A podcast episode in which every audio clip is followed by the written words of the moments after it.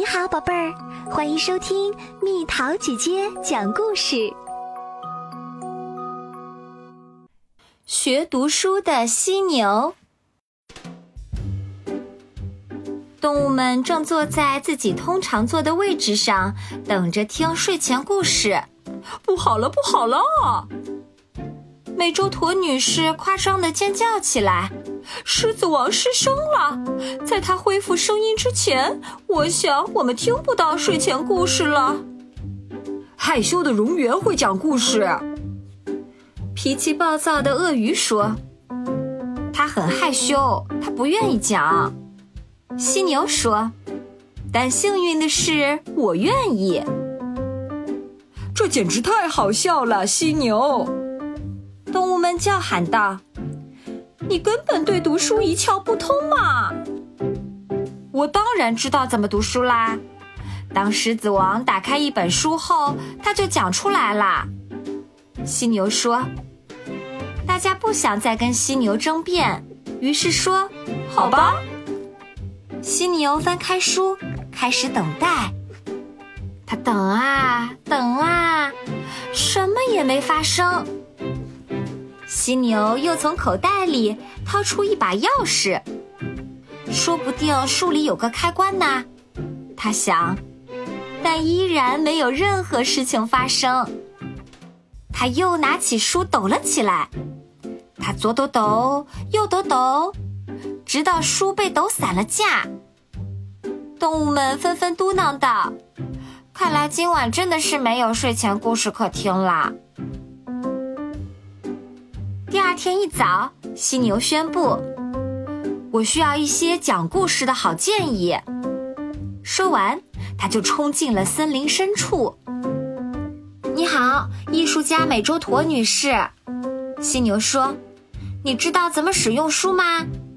只需要打开书，然后直接跳进去。”艺术家美洲驼回答道。于是。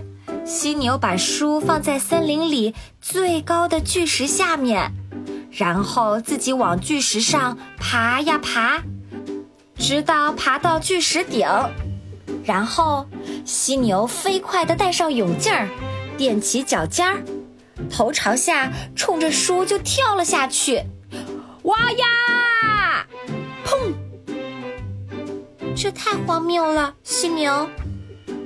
害羞的蝾螈叹息道：“我需要一些更可行的建议。”说完，犀牛又冲进了森林深处。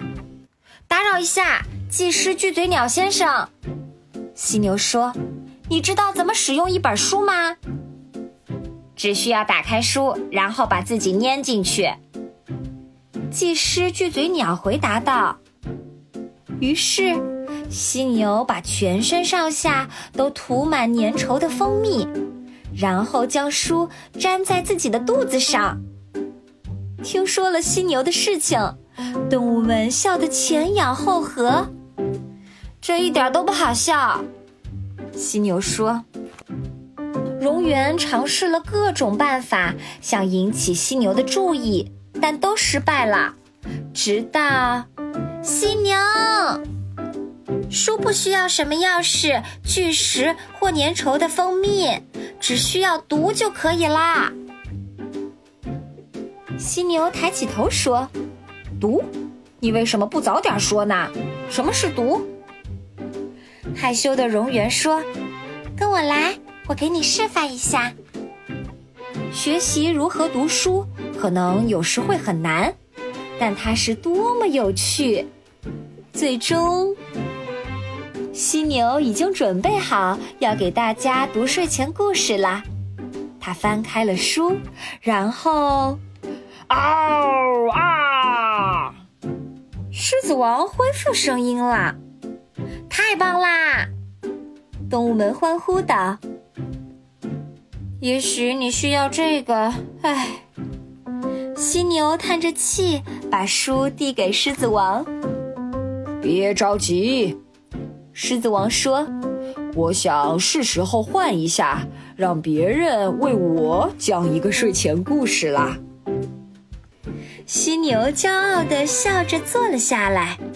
然后他打开自己最喜欢的故事，读到了结尾。